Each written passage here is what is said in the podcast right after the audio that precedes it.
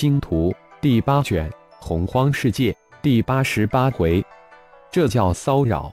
作者：凌月，演播：山灵子。老魔神，这玄阴葫芦什么时候完全成熟呀？扫了一下寒潭中的龙龟，这家伙可真大，浮出水面占了半个寒潭。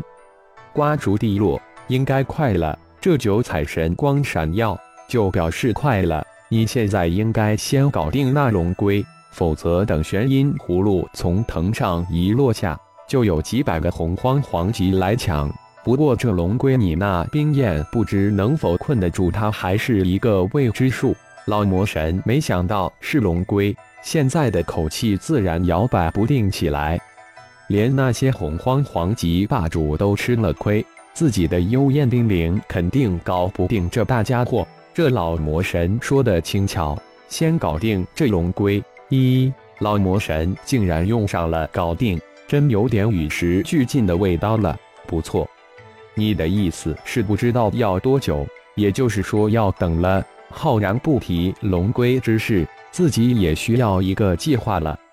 差不多就这意思吧，守在这儿就成了。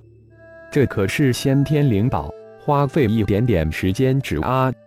小子没一点耐性。老魔神暗自嘀咕了一声。在龙龟的一对圆溜溜的大眼注视之下，浩然直接撞进了山壁之中。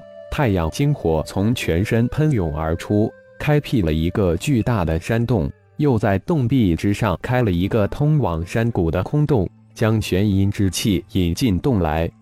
这才将二头金刚神力魔元照出炼神塔的灵兽空间，让其在玄阴之气中凭借本能修炼。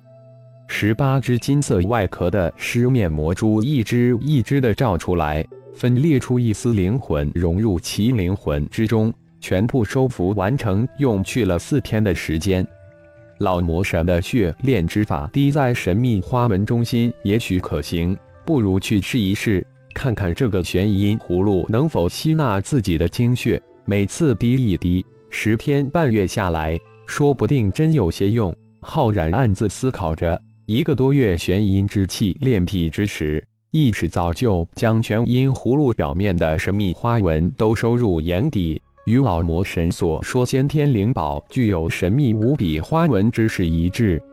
想到这儿。浩然将二头金刚神力魔元收入炼神塔，遁出山洞，隐身向那巨大的碧青晶莹的葫芦前去。当浩然到达巨大葫芦千米范围之时，浩然突然晃动起来，葫芦表面泛起几米厚的青光。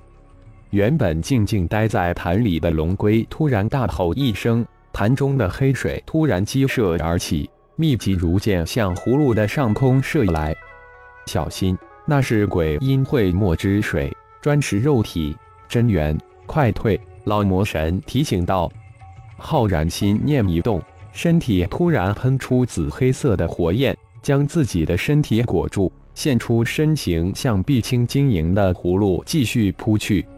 那鬼阴会墨之水一碰到浩然身体周围的紫黑色火焰，立即化为黑冰，反弹而去。就在浩然即将接触到那碧青晶莹葫芦的时候，葫芦泛起的几米长的青光刹那间一缩一伸，一股庞大的力量将浩然瞬间反弹上高空。突然感觉一丝悸动袭来，瞬间毛骨悚然，不好！浩然暗呼一声，心念一动，瞬移而去。一道青色的边影鬼魅一般将浩然的虚影抽散，如活物般回归葫芦身边。原来是一条粗大的葫芦青藤。瞬移过去的浩然这才看清那条青色的边影，背上冷汗直冒。原来最大的杀招是那青藤，如果不是自己第六感，只怕这次不死也得重伤。这玄阴葫芦原来有几重保护。难怪让很多洪荒霸主吃了个闷亏。浩然再次瞬移了出去，今天暂时避过，明天再来。离开玄阴深谷，浩然再次隐去身形，一晃四个多月就过去了。拟定的目标还有一个项未完，那就是将光阴的境界突破到化神期。眼看只有近二个月的时间，洪荒世界又要进入黑夜梦幻之中了。快速的飞到几百公里高空，展开光翼，全力的吸收着太阳光。原本只能吸收四至五个小时的太阳光，肉体极大提升后，竟然能持续吸收十个小时的太阳光。浩然自是大喜，每天吸收二次太阳光就用去了二十个小时。再利用二个小时来炼化太阳光，一个小时的时间，浩然用来取是金灵虫发现的灵矿灵石。是金灵虫早就半月前就进化到灵虫第五阶，被浩然安排去提炼稀有金属矿，每天花半个小时去收取提炼的稀有金属，还有半个小时用来骚扰玄阴葫芦及龙龟。第一天差点吃了一个大亏。从第二天开始，浩然先逼出一大滴精血，直接一个瞬移到玄阴葫芦边上，一指按在了玄阴葫芦一个神秘花纹的中心。神秘花纹瞬间亮起，将精血瞬间吸了进去。玄阴葫芦、龙龟、青藤这才发应过来，刹那间发动漫天的攻击，但这无比凌厉的攻击只能击中浩然瞬移后的虚影。浩然已然到了高空，玄阴葫芦吸收了浩然的一大滴精血之后，突然的颤动起来，一圈圈的九彩光芒不断的向外闪烁，似乎要将这滴精血逼出葫芦一样。几分钟之后，玄阴葫芦的颤动才停息。第三天，浩然悄然再来之时，又一次逼出一大滴精血，一个瞬移过去。将第二大滴精血按在了葫芦表面另一个神奥花纹的中心，果然，神奥花纹瞬间亮起，将精血又吸了进去，再次瞬移而走。玄阴葫芦、龙龟、青藤再一次发动攻击，又徒劳无功。玄阴葫芦再一次的剧烈颤动起来。一连十天，玄阴葫芦的十个玄奥神秘花纹都吸收一大滴浩然的精血。越到后来，吸收精血后的葫芦颤动就越轻微，似乎已经不太抵触浩然的精血灌注了。不过龙龟、青藤、葫芦的攻击依旧，但每次都无功而返。龙龟已经暴怒异常，吼声震天：“小子，下次的精血开始要融入一丝灵魂进去，还有很多神奥花纹还没吸入精血，要加快进程了。”当你能感应到玄阴葫芦之时，就差不多成功了。第一次的一丝灵魂要非常少，让他不知不觉的吸进入。现在每天九彩神光喷射的时间越来越长了，应该要不了很久，玄阴葫芦就会自动脱落下来。到时你只需用血炼法诀牵引就行了。接下来就是逃脱追杀及彻底炼化入体了。老魔神适时的提醒道：“这段时间，小子一直没有关闭窗口，让他很是开心。”浩然每天的安排很紧张，一刻都没有浪费。光阴在浩然的无比刻苦努力吸收太阳光下，已隐有突破的迹象。只不过不知化神天劫会在那一天到来。